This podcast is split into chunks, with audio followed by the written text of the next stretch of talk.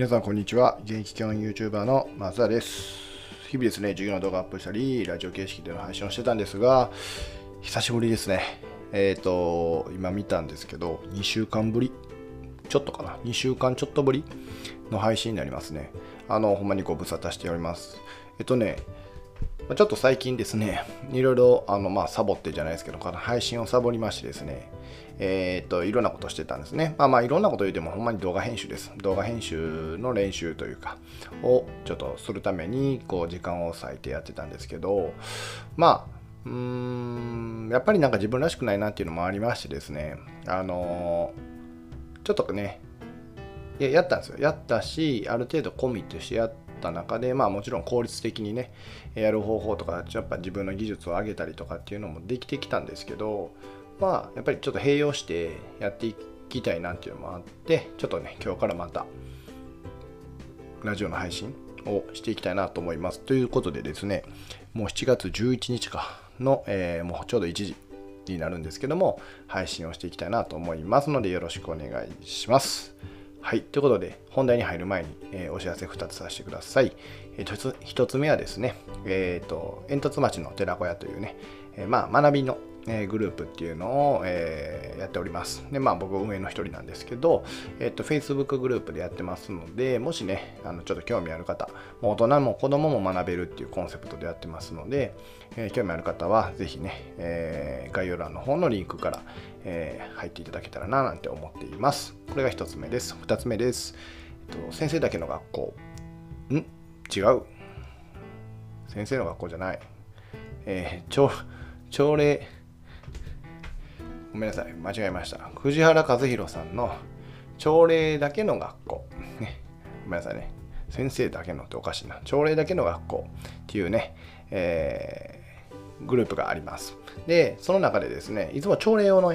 あの藤原さんがあの YouTube のね、えー、ライブの方でしてて、今アーカイブが残ってるんで、ぜひそれを見ていただきたいんですけど、まあ、それのね、まとめたアプリをちょっと僕の方で作ってみたので、またこれも概要欄になりますので、えー、これクリックしていただいてですね、えーと、ホーム画面に追加っていうのを押してもらうともう、あのスマホでほんまにアプリみたいに使えますので、まあぜひ試してもらえたらなと思ってます。でしかもですね、ちょっと宣伝させてくださいね。えっ、ー、と、今週から、えー、世の中かこれは藤原さんが提唱されて要は世の中とのつながりっていうものを学びに生かしていこうっていうねそういう、えー、世の中化っていう授業の、まあ、一部をえー、ともう本当に公開していただけてるので特に本当に教育に関係している方もう先生の方はもうぜひねあのこの YouTube 見ていただきたいなと思ってます、えー、と今週1週間5日間月火水木金の分だけでもすごい学びになるしやっぱりこうやって正解のないものをどうやってね身につけていくかとかちょっとしたコツでねその情報を、えー、処理力から情報編集力にこう転換させるっていうところのそういうルール作りとか、まあ、こういうのすごい参考になるなと思っ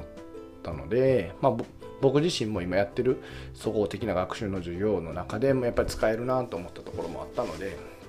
ぜひですね、え見ていただけたらなぁなんて思っています。ということで、えっと、冒頭すいません。ちょっと遅く、遅くっておかしいですね。長くなりました。もう3分以上喋っちゃいましたけど、今日の、えー、配信していきたいなと思います。もうこれもちょっと時間的にも長なりそうなので、えー、もう次回っていうか明日、明日のこととつなげていこうと思ってるんですけど、今ね、えっと、ちょっと本を読んでまして、まあ、まさにこう学級通信でですね、自立心っていうね、こと、えー、言葉を使ってですね、通信をえー、木曜日に発行したんですね。で、その発行した内容を、まあまあ自分のなりの考えとかっていうのも入れながら書いたんですけど、やっぱり改めて自立っていう言葉を使う以上学ばないとなと思ってですね、えっと、工藤先生、えー、麹町中学校の元校長って言ったら分かりやすいかなと思うんですけど、えー、工藤先生とあと、えー、神経学者脳神経ですかね。神経学者の青戸さん、の強調である自立する子の子の自立する子の育て方。ちょちょっと今日神々やな。久しぶりやからな。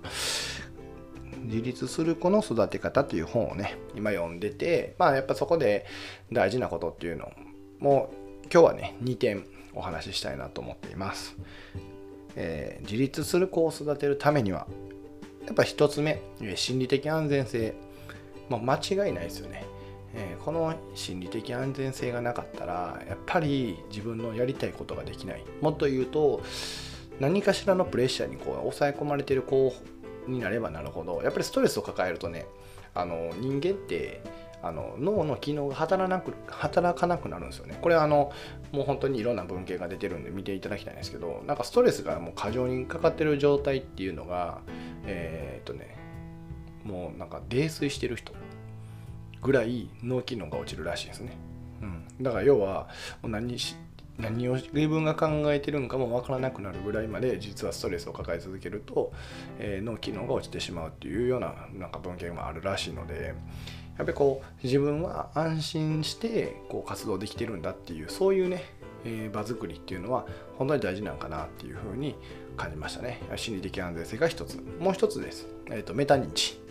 メタ認知力っていうのを高めることによって自立をするよねって。要は自分のことを俯瞰して見れるかどうか。自分目線だけではなく他者目線だけでもなくもう一個上のね第三者の目線俯瞰した目線で自分のことを捉えれるかどうかっていうのが大事だよと。この2つをね、えー、言われてて。まあその中身をまあその一冊の本の中で、えー、青戸さんなりの科学的な見地と、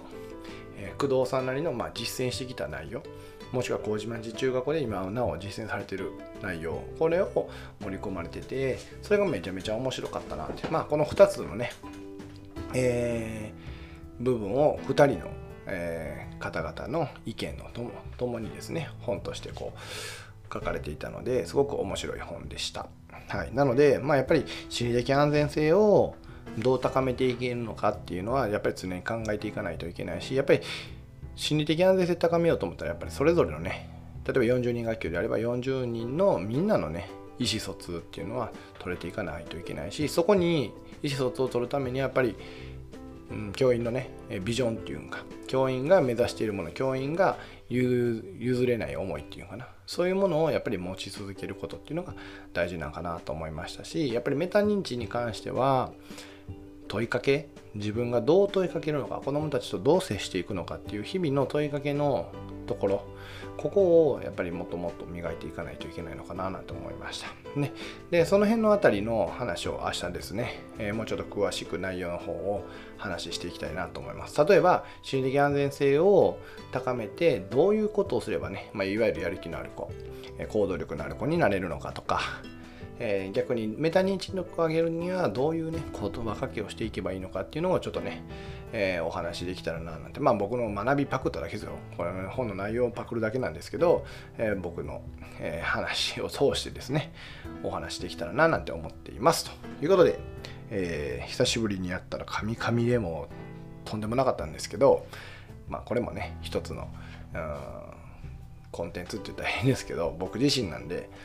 まあ、これはそのまま出したいなと思っています。それでは最後までご視聴いただきましてありがとうございました。これからもよろしくお願いします。では、またね